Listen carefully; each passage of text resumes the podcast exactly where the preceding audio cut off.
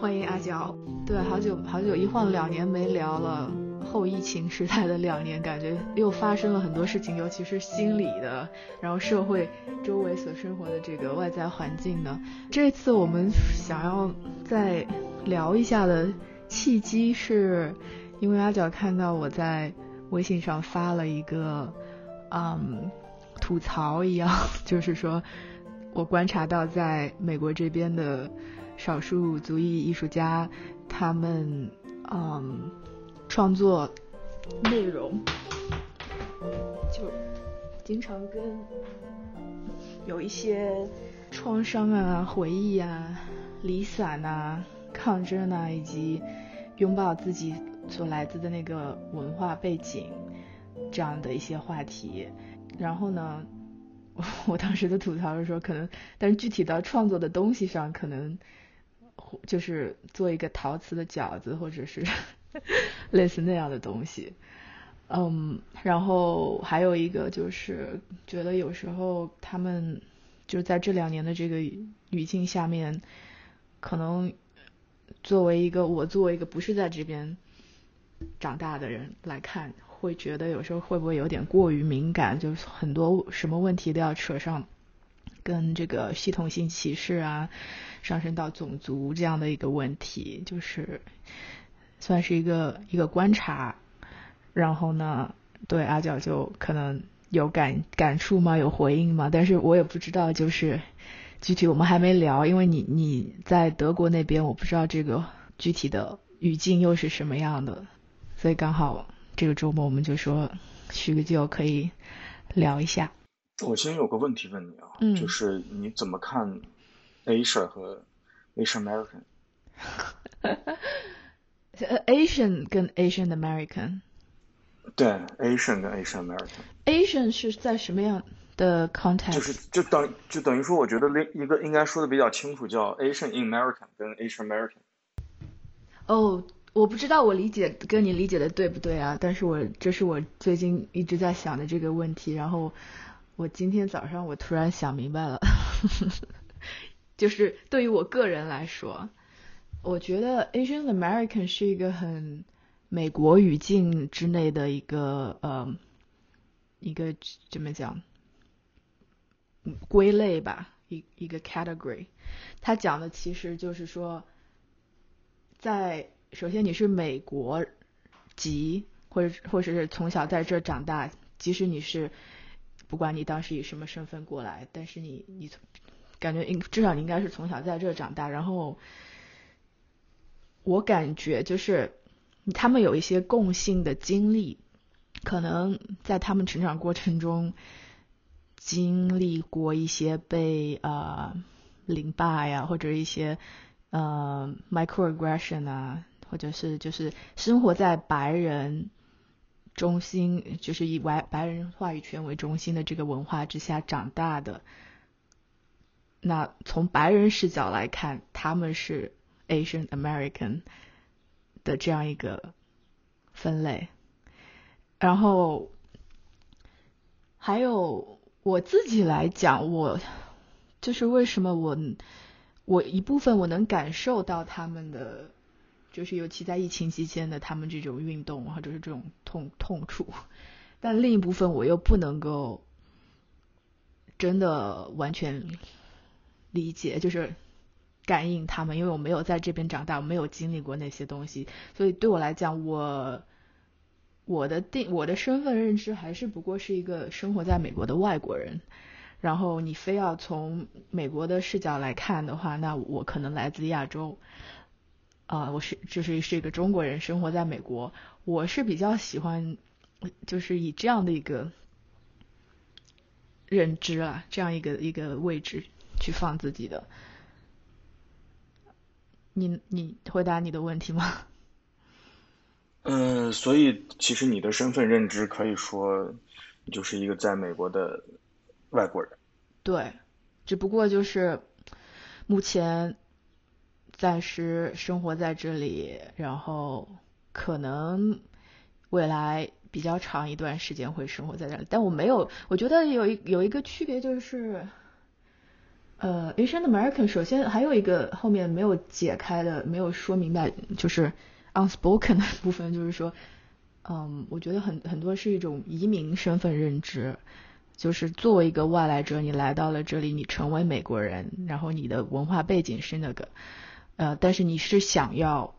嗯，融入美国的这个文化，然后现在来讲，可能就是说你想要。反抗曾经很长一段时间美国主流文化是什么？然后你可能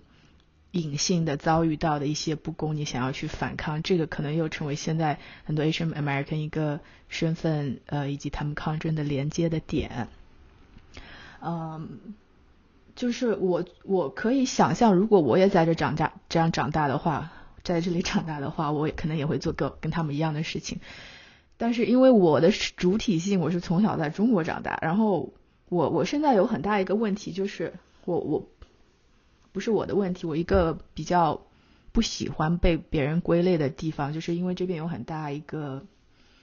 目前在说的就是 P P O C 嘛，People of Color，就是嗯，就我觉得你可能也有这种感觉吧，就是从小在中国长大，你从来没有说特别注意到。自己是什么有色人种，或者是这种东西，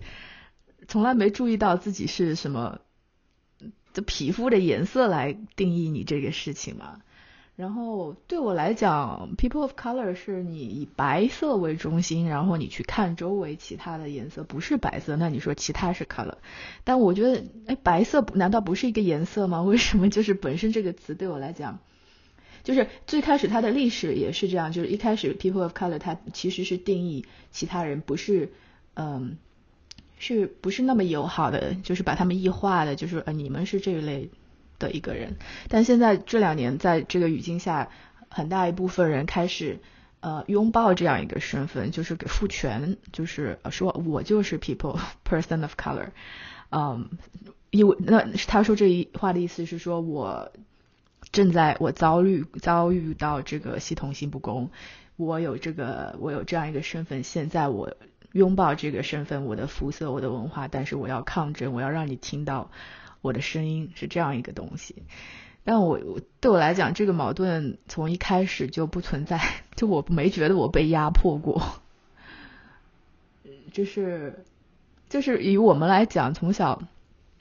在国内长大的话，与对比这边的语境，那等于我们就是在国内的白人，对吗？就是又是汉族，就是就并没有那种被压迫的经历，我感觉。所以，所以在很多的思维就是上面或者看问题的视角上，这是我跟他们不一样的地方。但是，可能很多其他的人看到我，或者是一部分人，就是我觉得，呃。他们会抱怨说，美国的文化有这种呃同同质性，就同化，要把把你同化，要把把你美式嘛，变美式。但我觉得其实 Asian American 也有这个，他们自己也有这个问题，就是看到我是长一个亚洲脸，他就觉得，嗯，你应该也是跟我想的做的一样，就好像有，我觉得问题就是他不太，美国的文化，它虽然是一部分是包容，但另一部分就是说，他不太愿意，他不让你做。外国人不太给你这个做外国人的权利跟自由，就是你必须就是有一点要用他的那个语境，他讨论问题的方式去讨论问题。所以我觉得其实有一个问起来很刺耳的问题，那你作为一个外国人，为什么要在美国呢？既然他其实没有给你一个充足的作为外国外国人身份认同的这样一个空间，为什么你要在美国？呃，我我觉得也不是，就是就是完全不让我做，就是说他可能就是他就比较一开始就 assume，因为他已经有这么多 category，然后从外表上看你跟他们是那一类，他就觉得你应该是那一类或者怎么样，就是呃，我觉得这个心理空间是自己找的。然后呃，我昨天看一个那个呃 Wes Anderson 的电影，他就是。讲一批在，但是是一个 fiction，就是在巴黎的艺术家们，呃呃作家们，就是给一个美国的杂志供稿，然后他们其实历史上很多也有美国在呃巴黎的这些作家嘛。然后我想起来说，为什么就是为什么我今天意识到我是愿意拥抱我这个外国人的身份跟视角的，因为我我喜欢有这样一个就外来者的观察的视角，就是那我会看到他这个文化里面的特质跟有意思的部分，就是就好像你作为一个外国人去另一个地方旅游的话，你会。看到他那里是什么样的，然后你会对比自己的文化是什么样。我喜，就是我其实比较喜欢这个作为外国人的这个这个经历的，明白吗？就是经常会你看很多有一些，比如说何伟啊，或者是其他一些外国人在中国写关于中国的呃报道啊之类的，他们也是很外国人的视角嘛。嗯，但。但是中国它本身不是一个移民国家，但我们从来也不会就是非要说，你为什么不是不变成中国人？就是我们会欣赏他从外国人视角看到的观察吗？嗯，这句我我我我我不是特别同意。嗯，不是吗？就是就是因为他们可以用跟你不一样的视角看到你很多习以为常的事情，就。呃，我觉得作为外国人视角，就对我来讲就是，嗯，就比较，就好像我就是为什么，尤其以前喜欢去不同的地方旅游，就是它有一个让我感到呃激激动的、吸引我的地方，就是你可以保持这个游离的生态，呃，这个这个这个距离。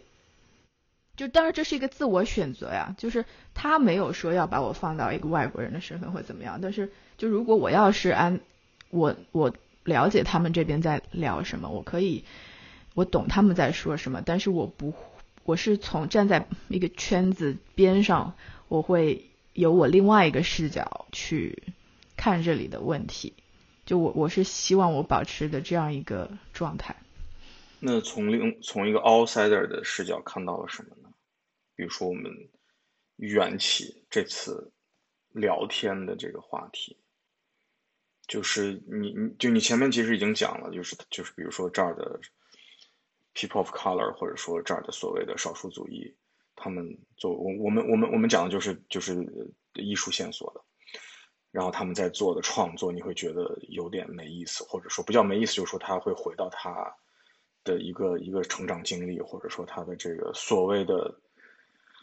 唉，这个这个，母我我觉得都不能叫母语国家了，因为其实很很很多 people color 在美国，其实他的母语就是就是英语，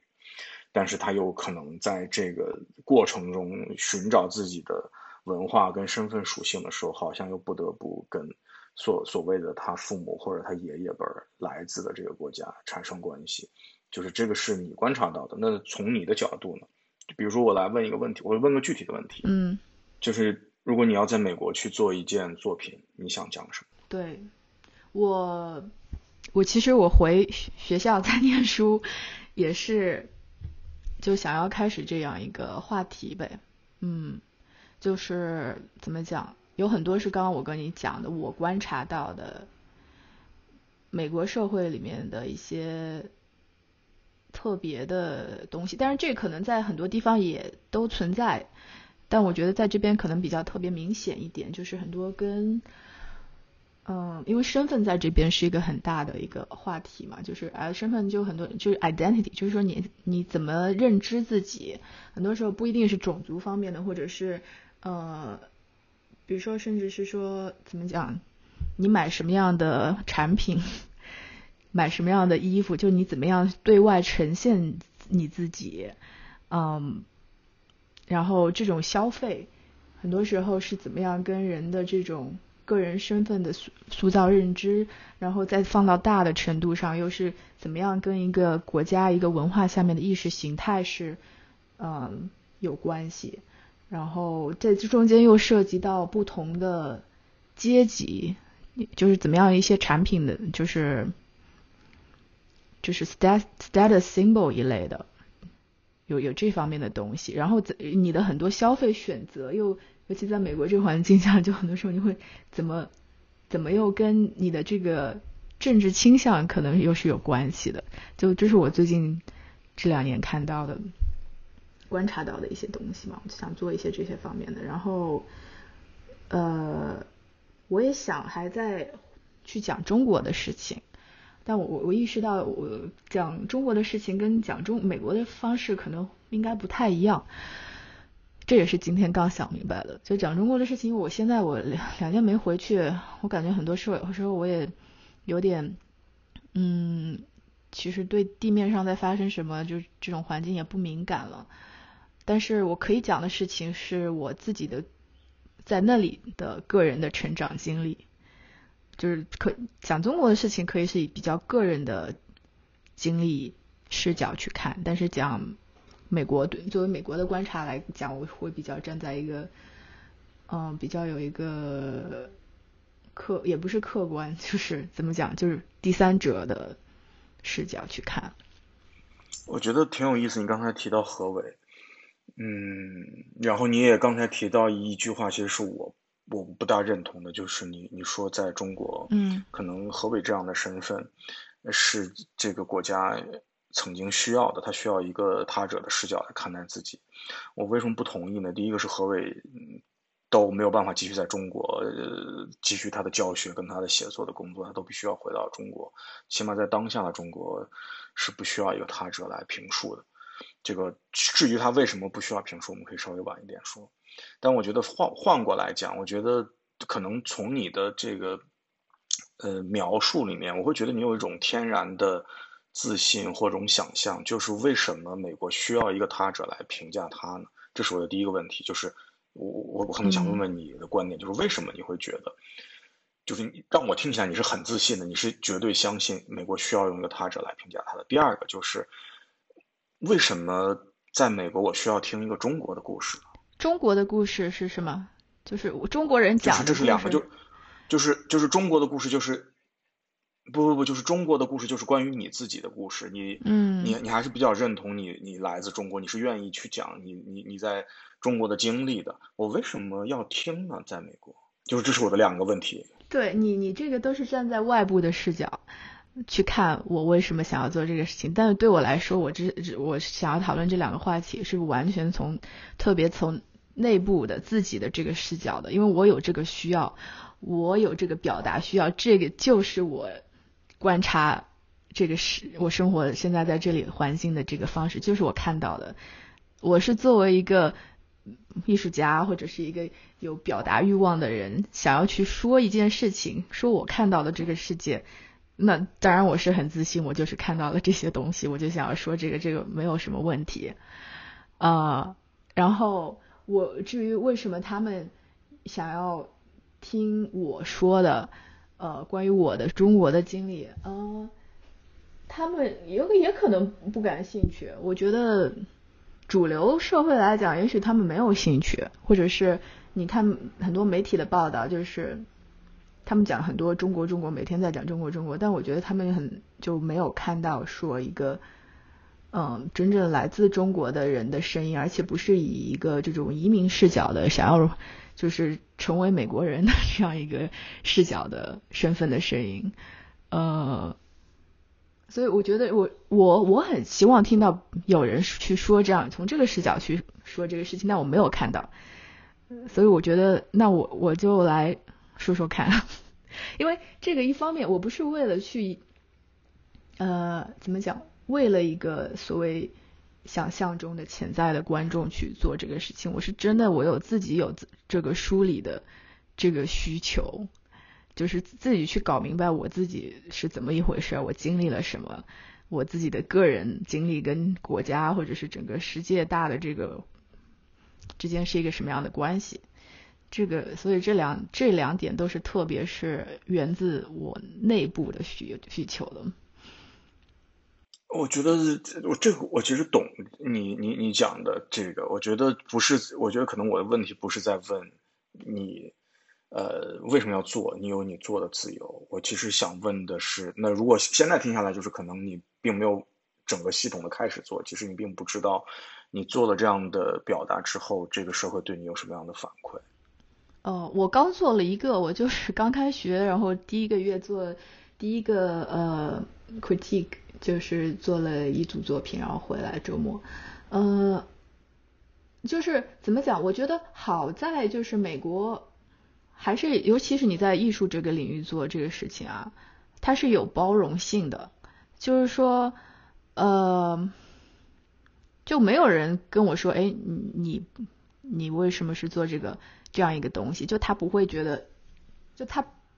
没有排排斥、没有排外的这样一个情绪。就是说，我这我刚刚跟你说那个视角是我自己的一个一个观察，但他们怎么看我？我当然意识到我是在美国的语境里讲这个事情，他们很以他们的经历、他们的文化成长背景，他肯定会是用在美国语境下他他们的一个观察方式来看我做的东西。这个在哪里都会是这个样子的，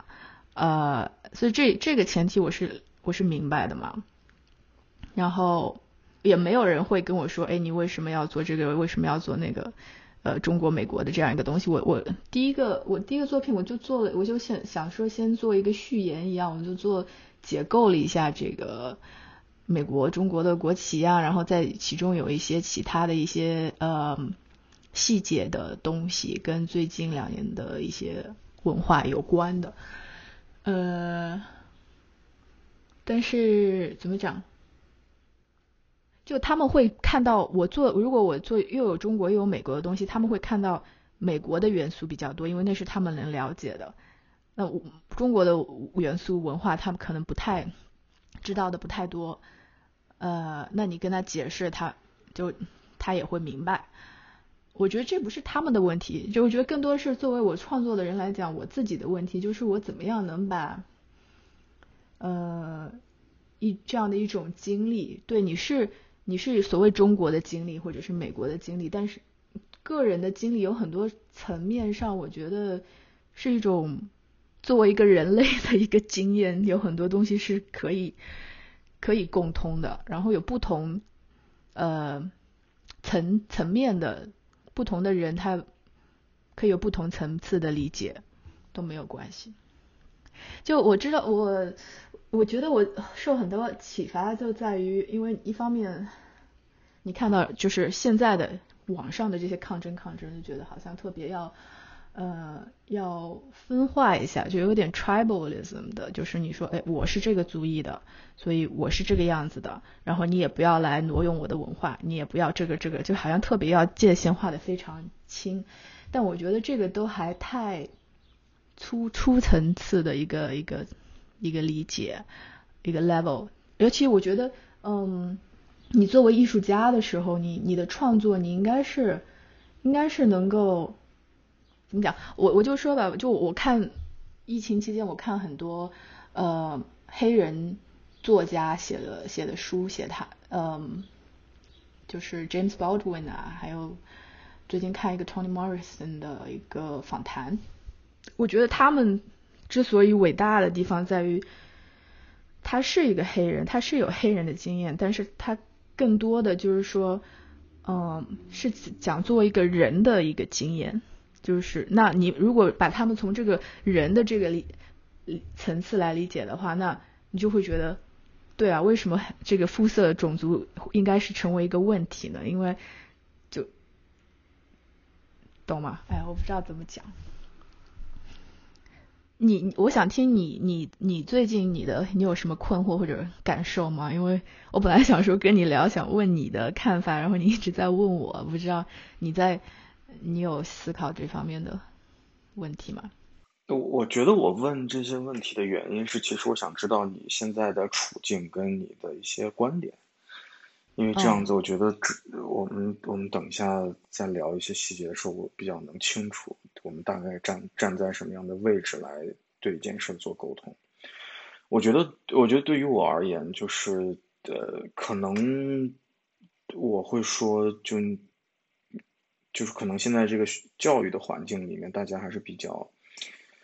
客气的。就是他，就是你也是交学校里，你说对对，你也是交学费的。其实，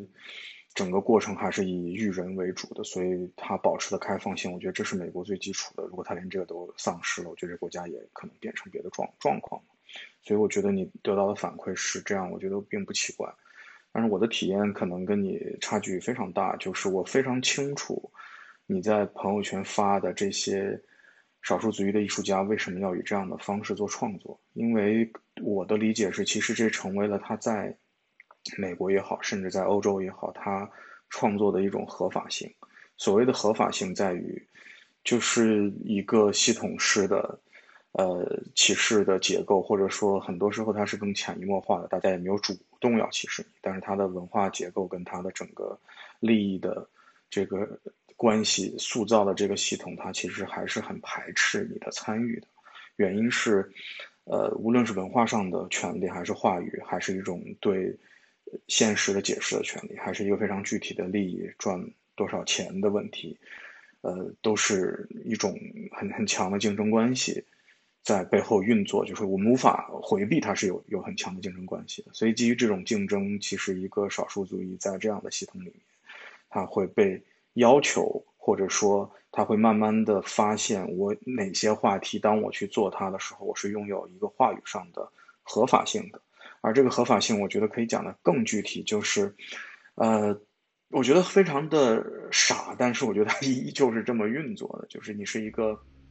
中国人，前提是 OK，嗯，你可能不得不认为自己是一个中国人，可能这个人已经是一个在美国的二代了。但是他当他去做作品的时候，他发现，只有当他去关联了中国，甚至是把一些所谓的他的母语文化的符号拿出来重新使用跟转换的时候，他才有一种被展示的可能跟一种合法性。然后另外一个就是。呃，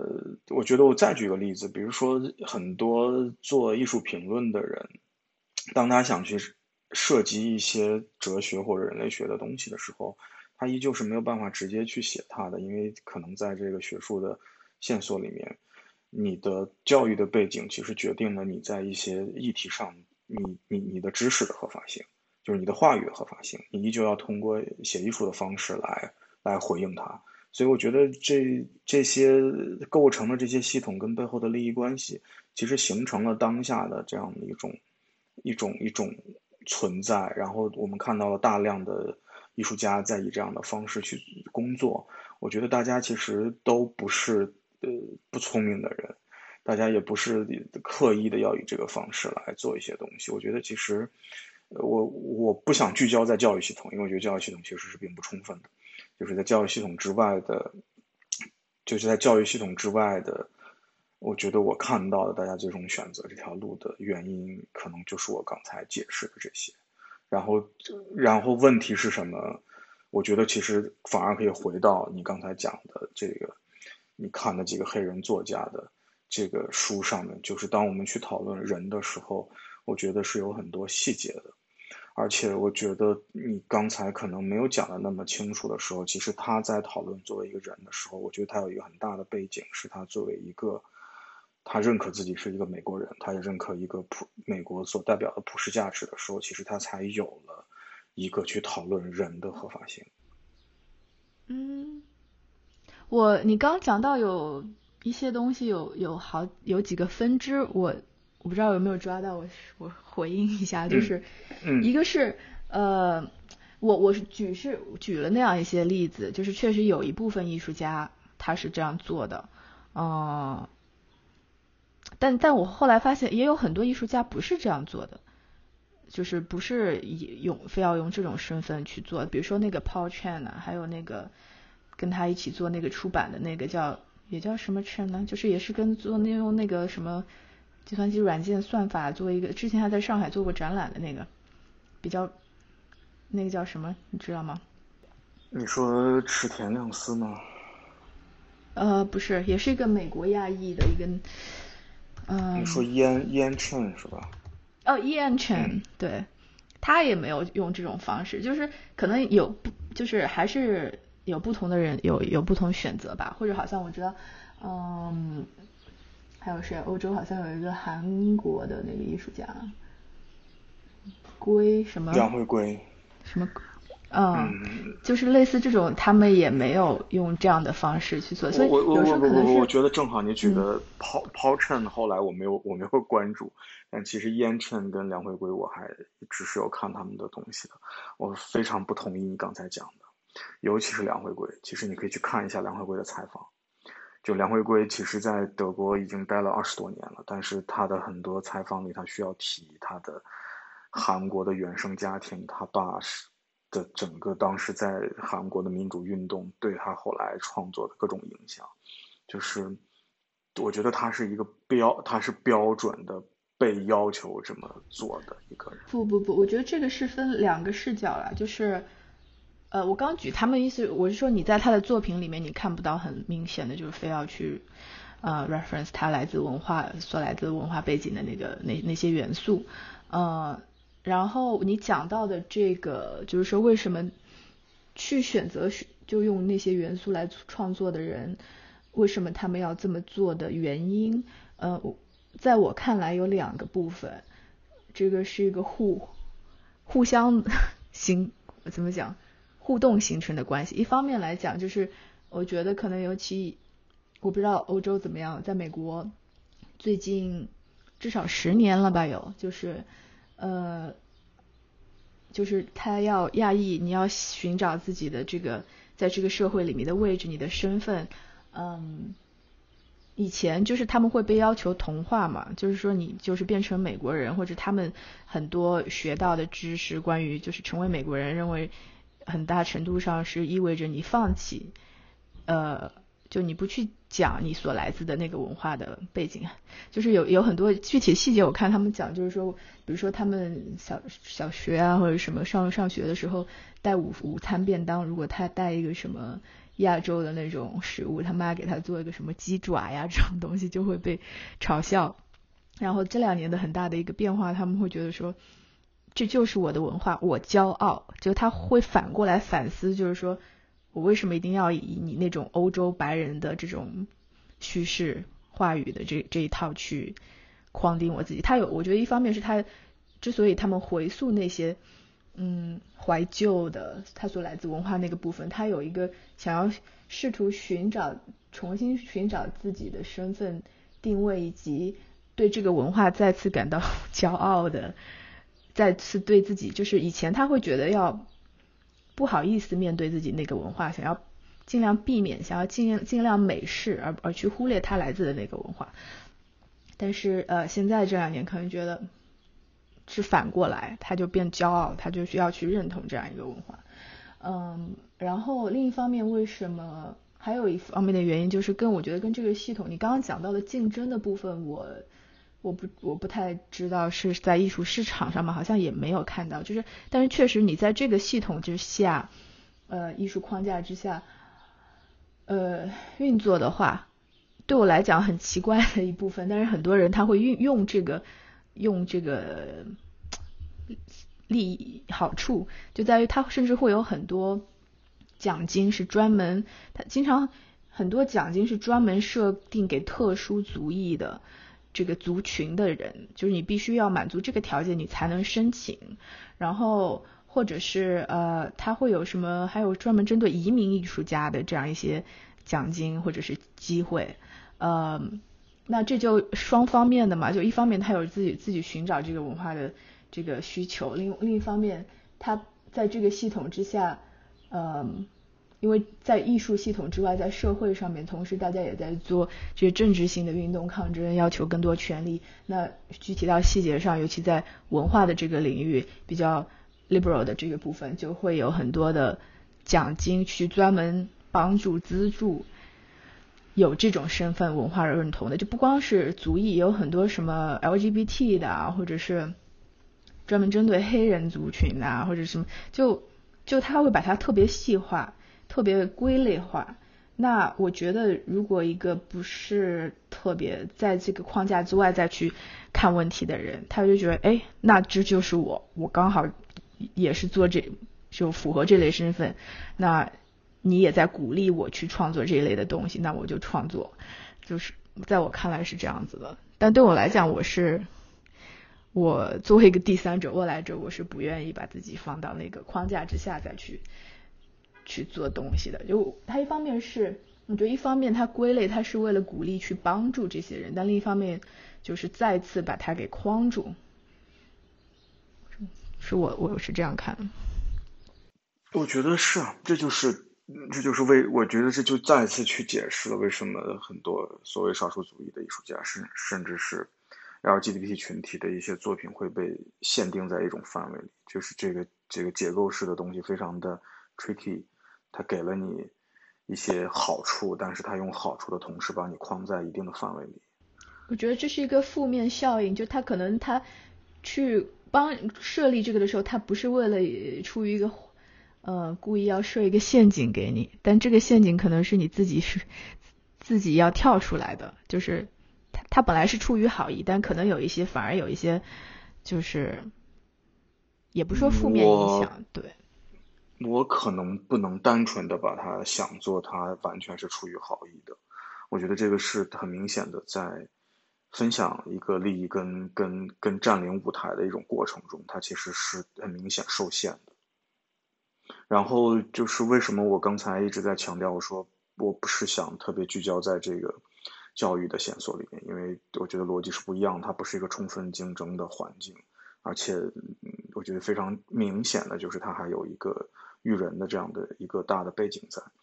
但我看到的我讲的那些不完全是教育系统里的，你那你讲的那个充满竞争的是在哪个系统里的呢？我觉我觉得充满竞争的就是等你。毕业之后，真正的进入了当代艺术的行业啊，无论是博览会、双年展系统，还是这个画廊的系统，它的、它的、它的、它的充分竞争跟最终的结果，跟他去消、跟跟他去消费所谓少数族裔，甚至是黑人群体的这个方式，我觉得简直是历历在目啊。然后我就再次强调，为什么我这么能共情你说的这些呃艺术家以这样的方式来创作，我觉得。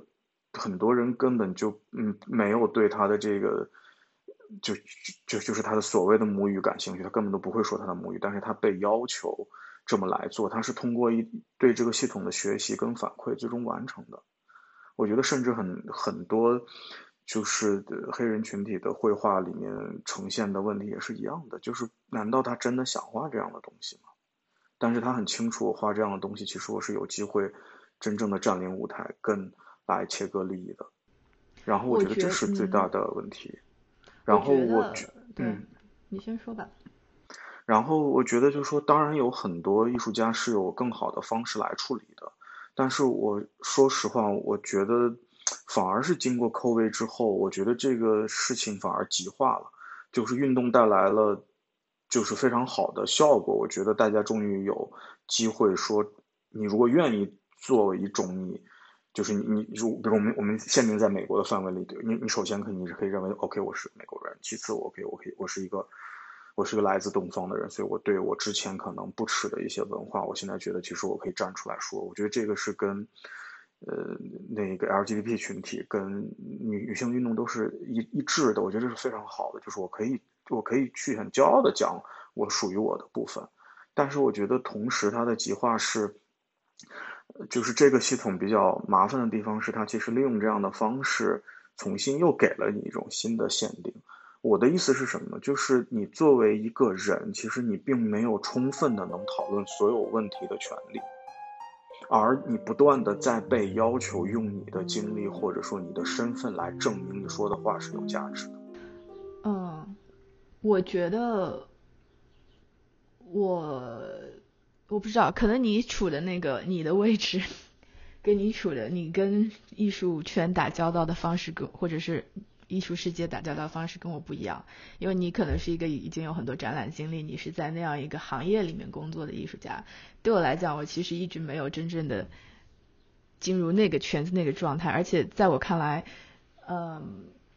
真正能到进入到那个圈子里去工作的艺术家也是极少数极少数。嗯，然后听起来就是你，你的很多你的问题在于，就是你会是从在那个行业市场从他们的视角来看你自己的创作，但是对我来讲，也许因为我还没有进入那个行业，也许因为我周围接触到看到的艺术家，呃，就是也没有能够进入到那个顶级的那一类的，或者是我看到的艺术家更多是关心自己到底要创作什么，以及他所在的那个小小一点的地方性的艺术群体社群里面，大家一起做些什么。就是反而我看到的是一个更加很纯粹的，就真正关心说，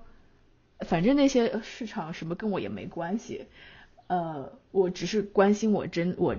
作为一个艺术家来讲，我到底想要创作什么，想要表达什么而已。那呃，那可能不同的人他有不同他的怎么样寻寻找他的创作素材来源的方式。嗯，那我不知道，我确实有观察到艺芝加哥艺术学院是有一 部分我比较要。觉得不太认同的一个地方，就是他们，如果你进入那个学校，你要开始创作，他们首先就会问说，为什么你，你这个人要创作这样的东西，或者说你这个人，你到底要创作什么样的东西？那很多时候，很多人就被引导到成为了他的一个身份上面去去创作。我觉得这个是也是一个误导，就是这是特别美国的一个一个。方式，我这这我是不喜欢这一点，但我刚刚这样要讲的是说，嗯，对我看到的，我我自己的方式以及我周围看观察到的方式，我觉得大家还是更多的关心说他从内心自己来讲，到底想要创作什么。啊，不太会，就是在创作的时候，创作之前就已经想着说，啊，外面那个大的无形的 世界框架要求我去做什么。然后你创作完了之后，那发生什么，一点一点的滚雪球累积，你拿出来展出之后，外面的人怎么看你？嗯，哪些作品被选择去展出，哪些不被选择展出，也有很多偶然的元素，也有很多跟当时社会上正在发生什么有关。比如说，当时不是这两年的话，很多少数族裔艺术家的就更有更多的机会，呃，这个有这方面的关系。但我觉得更多人还是还是挺就是自发的在创作吧。就我我在我在想，就是因为嗯。其实我想到前一阵我看到一个一个一个一个观点，我没有记得特别清楚，就在讲所谓业余的问题。嗯，我觉得就是这这个差这个差别真的，就是说其实不是做东西的差别，而是大家怎么去理解自己作品流动的问题。就说不是说作品做出来就一定要被展出，我我我当然也不同意这个，但是我觉得换过来讲，就是如果作品做出来不被展出，要不要做出来的问题，就这个做出来不是说我做了放在家里，而是就是说你怎么来看待这个作品做到的程度。比如说你要去做一个美术馆的个展，你的投入是很大的，但如果你只是想把这个想法想出来，其实你可能用两张 A4 纸已经做完了，就是会有这样的问题。然后我觉得这个问题。是会，是会困扰很多人的，因为当你要占据一个更大的舞台的时候，其实这个作品本身，因为你要占据的资源，它就有了很强的社会的属性。然后这个社会的属性真的也不是说我自己怎么想，它就是可以怎么完成的，它其实是调调动所有的社会资源的。当你调动社会资源的时候，你就能更深切的感受到整个系统。对于少数族裔或者对于性少数的一些看法，有的时候是会帮助你的，有的时候是会很尴尬的。然后有些时候，如果你真的用数据去说话，其实你可以看一下这些进行的展览，做一个最基础的统统计，把这些预算拿出来，把他们获得的关注跟媒体的报道拿出来，你就会发现为什么你在美国被叫做少数族裔。嗯。呃，我觉得这个这个比例来讲，跟他们在其他社会其他领域，就是呃人人口这个比例呀，或者是就是在这个比例里面有多少人能够嗯获得一些领导性的位置，这个比例还是应该是比较相关，尤其可能我不知道艺术行业还可能更多一点，但是呃，我觉得你刚刚讲到的，就业余啊，或者是美术馆级别展览这些，这个一个区别的，呃，在于就是我可能过去十年里面一直其实已经在反思的这个问题，以及对，就是听上去你在那个系统里面，你感到一些不公、焦虑，或者你觉得这个可能。我不知道为什么，因为你，你你在就是搬到柏林之前，你不存在说以少数族裔这个份额去去看这些问题的视角，对不对？然后我不知道是不是跟你搬到那边之后的一些经历有关吗，还是怎么样？嗯，我觉得可能其实是类似的。我记得咱们很早有聊过，在中国我也没觉得我是一个主流的，就是可能是。是我做东西的习惯，跟我关注的事情的习惯。嗯，你可能在中国，你你做过很多展览，但是我就会去关心这个展览跟这个社会的关联是什么样的。就是整个这个所谓的行业也好，或者整个系统也好，它是非常的，就是在在边缘的，它几乎不具备影响公众的能力。他他可能今可能今年发生过唯一一次。看得到的一个艺术影响到公众的视野的是宋踏的这个事情，但宋踏的这个事情大的基础也是一个，呃，那个女女权或者女性运动在中国的这样的就是崛的崛起，大家在关心那个女性的权利，所以它其实是作为一个被审视的一个案例，而不是他作为一个作品有主动的能力去跟整个社会产生关系。所以换过来讲，到柏林，你作为一个所谓来自亚洲的艺术家，你在这儿到底要去做什么，或者说你要讲什么，就是一个跟中国类似的问题。你是，所以你我还有一个我没明不能够明白的，就因为我不知道做一个来自少数主义的艺术家在德国的系统里面是什么样的，因为我觉得德国的语境跟美国的语境可能还是不一样的。然后你对美国语境下面的这些艺术家的一些嗯判断，嗯，跟我在这边的一些感觉是又不太一样，所以呃，我不知道就是你在以哪个参照。是以你在德国在柏林工作这个以及跟当地社将社会的那个叫什么艺术圈发生关系的观察来看呢，还是同时你又把自己的经历跟美国这边在发生的事情关联来看？因为我觉得这个好像我感觉应该还是不太一样的吧。我觉得是不一样的，就是美国其实更开放。就是就是你前面讲的，就是因为它依旧还有一个你可以成为美国人的这条路径来获得整个社会的尊重跟一种权利。呃，我觉得在德国，嗯，几乎是不大存在这样的路径的。而且我觉得，包括整个欧洲，其实也没有欧洲梦这一说。但是我觉得换过来讲，就是说它在多样性上可能呈现的状况就跟美国有更多不同。它。它其实从整个社会结构上，它几乎也没有办法撼动你自己形成的 community。但是呢，它从整个社会资源跟就比如这个舞舞台上面，如果你是一个非常属于你自己的 community 的话，你可以在这个国家生活，你也可以，你也可以形成自己的所有的这样的经济的活动。但是你的政治权利也好，或者说你的。呃，作为文化上的一种影响力，或者说你你可以发声的平台，其实是反而会受限的。嗯，我能明白。就是你，就是你越是你你自己，其实你越没有声音。当然，我觉得这个事情可能有转机，就是如果这个 community 慢慢的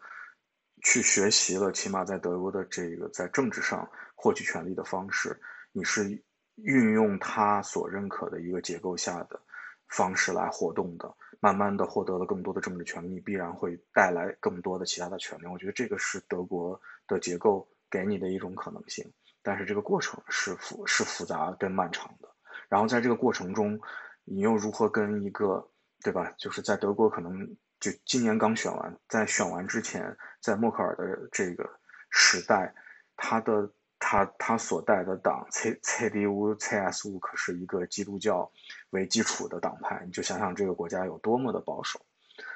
然后到今年，瑞士才刚通过了同性恋的那个婚姻的合法化，就是其实看似自由的欧洲，它又是在另外一层它的保守主义跟它的传统文化的加持下运作的，所以它跟美国的区别是，它可以充分的让你形成抗民一下没有那么强烈的要把你变成一个欧洲人或者变成一个德国人，他们也从来不想。但是另外一个层面就是，当你越像你越自己的时候，其实你越跟这个。社会产生了比较大的 gap，然后这个 gap 也像是一种有意设计出来的 感觉啊。当然，就这个这个很难去验证，但是就从从情感上你会有这种感觉。我我我我理解，其实我们在讲的其实是说，嗯，作为一个外来者到一个新的社会，嗯，系统文化系社会文化系统当中，慢慢的，呃。看到了解这个地方是怎么运作之后，怎么找自己跟他的之间的一个关系，怎么放自己在跟这个社会的一个位置，你呃你是要把自己放到这个系统运行的规则里面顺应，然后来获得一些发展机会呢？还是说如果你不这样做的话，也许意味着没有那么的大的一个。呃，利益没有没有，就是不是那么不会那么容易。呃，但我觉得，嗯，我觉得就是如果你找到了自己的那个点的话，其实这个位置可可以是一个很 liberating 的一个，也可以是一个 liberating 的位置，就看你怎么去看这个问题。就是作为艺术家来讲，我觉得最好的、最有意思的方式就是你找到一个，就是我们不是总是在找一个别人都没有去探索过的 领域嘛，没有人去说过的一个点嘛，然后自己应该是作为一个独立的存在去发出一个独独特的声音嘛，那这不刚好提供了一个机会嘛？就是我觉得从一个创作者的角度来讲，如果你你这样一个视角去看自己的位置的话，这可能是一个很有意思、很有、很有、很自由的点。但是，如果你要把这样的一个位置跟视角跟创作的可能性，立马跟它能带来什么样的利益关联的话，就是这个这个就可能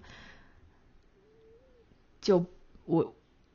我不知道就会有点难。就我我我。至少在这个点上来讲，我我还不会，我不会去想那个问题。我现在还不会去想那个问题。我只是觉得，哎，嗯，现在的这个这个点让我觉得很激动。就我我我我觉得有有一个表达的需求。至于后面会发生什么，能不能呃能不能参加展览啊，作品能不能卖啊，这些我都先还我不会去想这些东西。嗯。呃，我觉得不是能不能参加展览和能不能卖的问题，是你对这个社会有没有价值的问题。就我觉得你前面刚才讲的，对我来说可能是一个很天真的表达，就是你站在一个，你永远站在一个他者去看这个世界，其实对我而言，它是既天真又高傲的，就是很像一个上帝的视角，我在开发人类没有开发的事情，听起来挺好听的。但我其实非常不认同这样的方式，因为你你的生活是很具体的，无论你有没有 community，你的身份，你走在街上，你面对的问题是非常具体的。然后你交税，然后可能像欧洲还有很多帮助艺术家的方式，你也受到了这个社会的好处。我觉得去回馈它是一个最基础的作为人需要做的事情，所以我很难说我要。躲在，也不能叫躲在，就我站在一个他者是类似于上帝的视角来看这个世界所有东西成为的素材，我觉得这个是很冷酷的。我我觉得很，我也完全不能同意你的这个观点，而且我不同意你呃这样来判断我的这个视角视角，因为我觉得就是听起来是就是一个，就我我觉得这个是很怎么样讲？我觉得是应该是一种很纯粹的一个视角，而不是说什么天真或者上帝的视角。就是我觉得我对我来讲，我艺术家应该是一种视角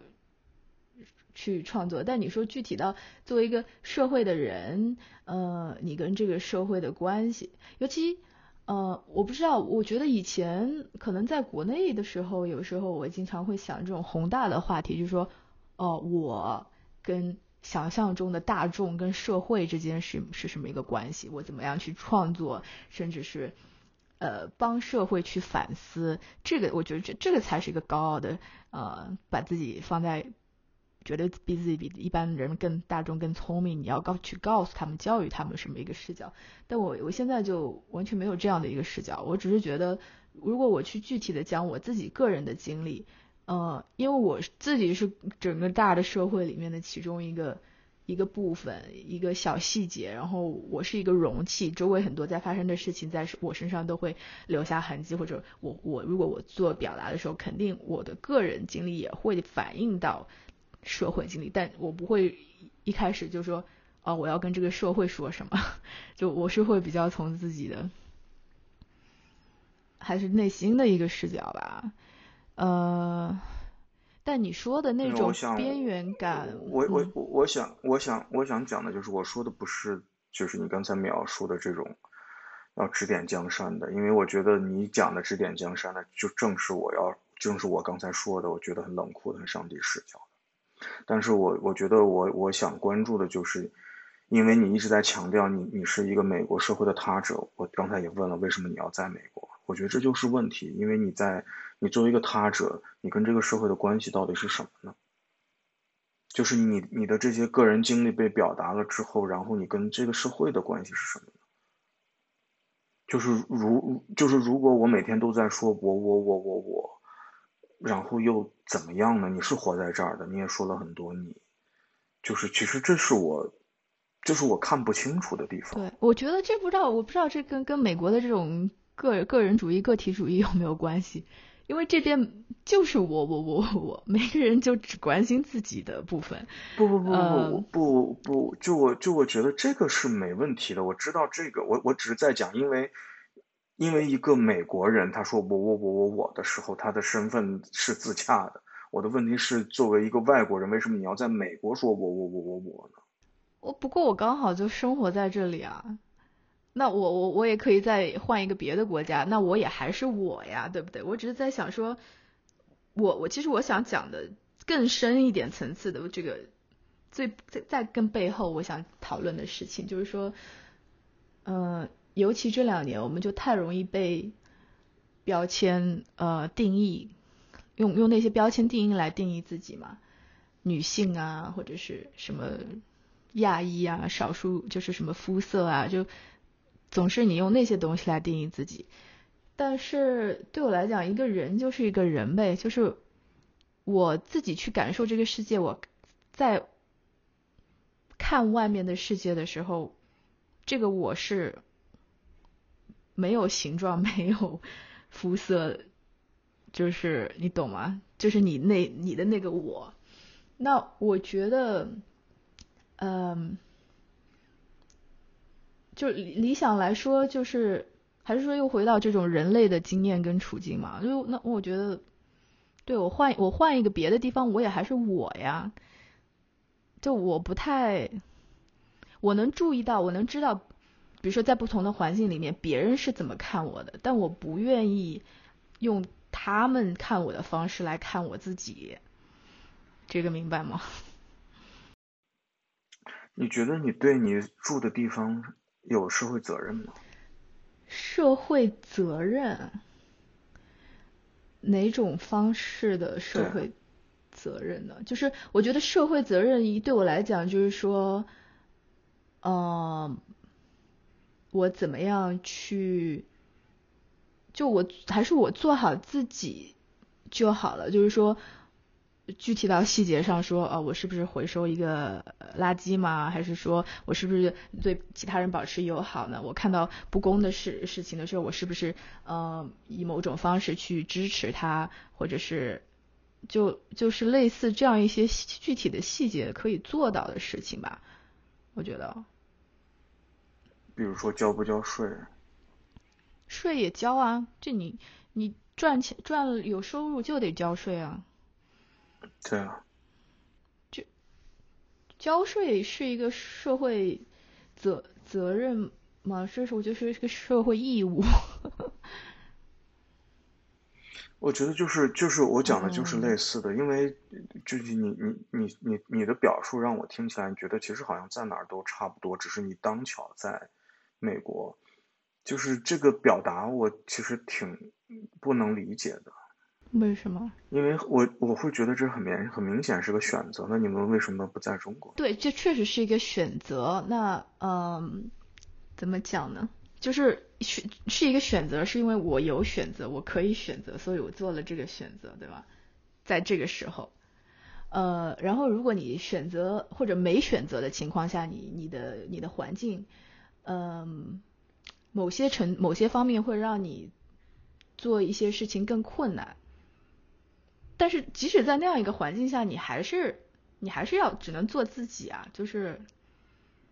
我不知道，我我可能想讲的意思是，就是因为有了选择，你才能做自己，而不是因为没有选择，你依旧做自己。再就是说难更难一点，就是尤其你做艺术表达的话，就是其实在美国，比如说刚刚我们讲到的很多问题，很多时候你也可能会觉得那是没有选择，因为你刚刚讲到很多的这些呃族裔的这些限制话题这些问题。你会觉得，哎，那这这是不是也是一个没有选择？就是我觉得是在不同的环境下会有，反正不管在哪里都会有当当地具体的问题，那你就是要去，还是说你你找到跟这个问题，啊相处的一个方式吧？因为这个表达就会让我觉得，其实。你把所有的事儿都他者化，就是你你你为中心，其他都是他者，然后觉得他者其实对你的影响不大。但是我就觉得，就是因为你在美国，就是因为你有这样的 privilege，所以你才能做自己，所以我们才能进行这样一个沟通。我觉得我刚开始以为这是一个基础，但是其实通过今天聊了一下，我觉得哎，你不是这么想的。然后我为什么会去问为什么在美国？然后为为为什么有一个所谓话语的合法性？就是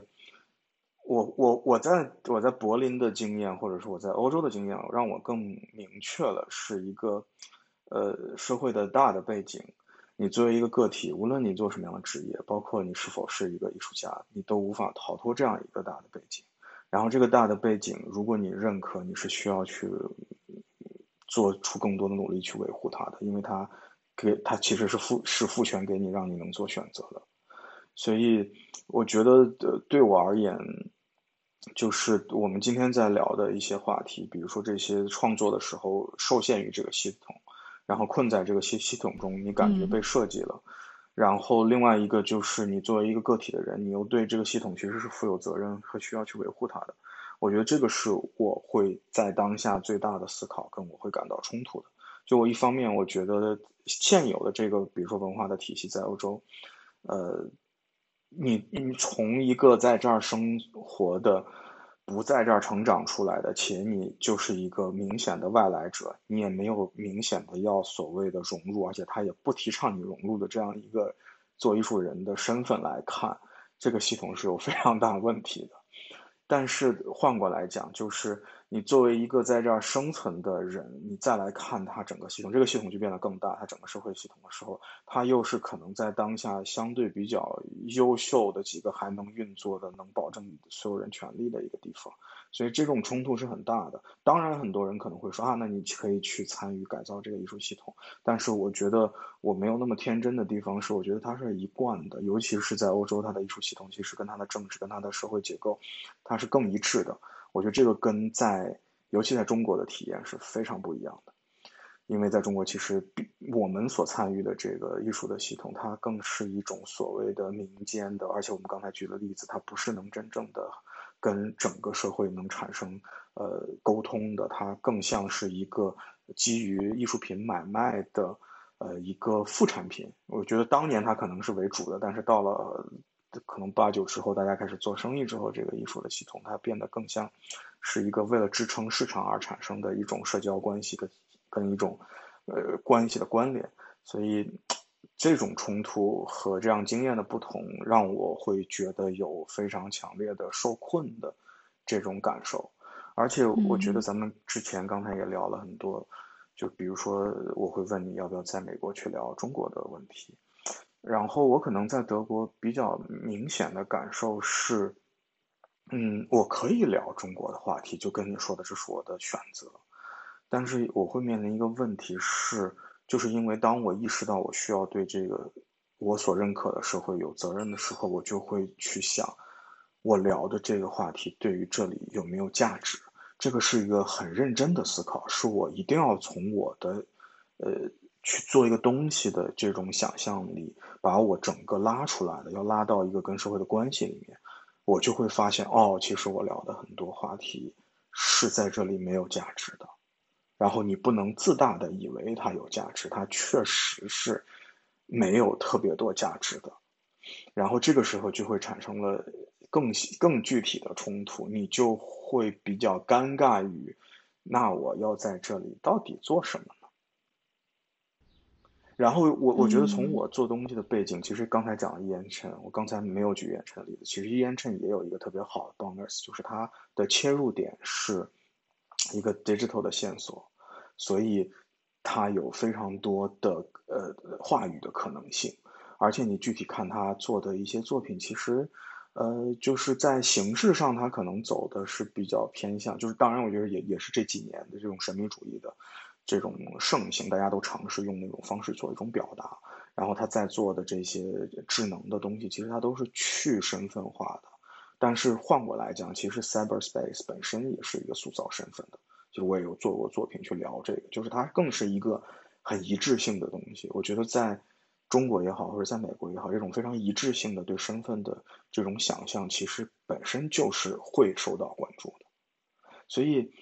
我我我觉得我说了这样一圈，我只是在觉得，就是当我在中国长时间生活的时候，因为我要保护我自己的这种自我，所以我不得不跟这个社会拉开关系，让我能回到一种自我定义的安全的区域去做我的东西。然后在一种小范围的呃这种利益小利益交换跟一种呃一种乌托邦的区域去做一种展览，然后但是等我到了欧洲长时间居住了一段时间，我发现其实 OK 艺术是可以跟这个社会有非常深的关联的，但是当他有了这样的机会的时候，你之前做东西的方式或者说你的话题就会受到巨大的挑战。我觉得我已经占了很大的便宜，是因为我。的作品基本是跟互联网有关系的，还有极强的共情的能力。但是就算是这样的一种状况下面，我觉得基于一些非常中国式当下的话题，在中国你觉得它是可以激起很大反馈的东西，受到了一种双重的阻力。一个阻力是在中国大家更羞于谈当下了，就是这个是一个中国的现实。然后在这儿是中国的当下的问题。尤其是互联网的问题，在这儿出现了一种非常神奇的存在，就是一方面，它从结构上它并不认可你的知识是有价值的，它可以把它当做一种现象来理解；另外一方面，起码从我的创作跟我的逻辑里面，我觉得其实，在欧洲很多互联网的这种文化跟使用的程度，它完全是不及在亚洲的这种广度跟深度的。所以，当我们在亚洲看到的一些方式或者现象被作为的作品提炼出来的时候，其实我觉得欧洲的观众或者说他的知识体系，他是没有到这一步，他是有一个时间上就是在一个时间上的差差异的，而且按照他的互联网的发展的状况，他很可能永远无法 体会到那一刻，这是有可能的。所以你你其实想去表达的东西，在这儿受到了这样一种很很很很难处。处理的状况，就让你觉得你更没有办法，就是就也不叫没办法，就是那种困住的感觉会显得更明显。所以，所以我觉得就是，我觉得今天想跟你聊这些事情，也是就是我觉得它是个它是个复杂的渐进的成长的一个过程。然后我觉得可能我跟你主要的这个冲突的点在于。就是我现在已经很难把我在柏林当做一个 outsider。我既不想融入，但是我不是一个对这个社会不负有责任的人。就是我讲的不负有责任，就是他的状况是跟我有极大的关系的。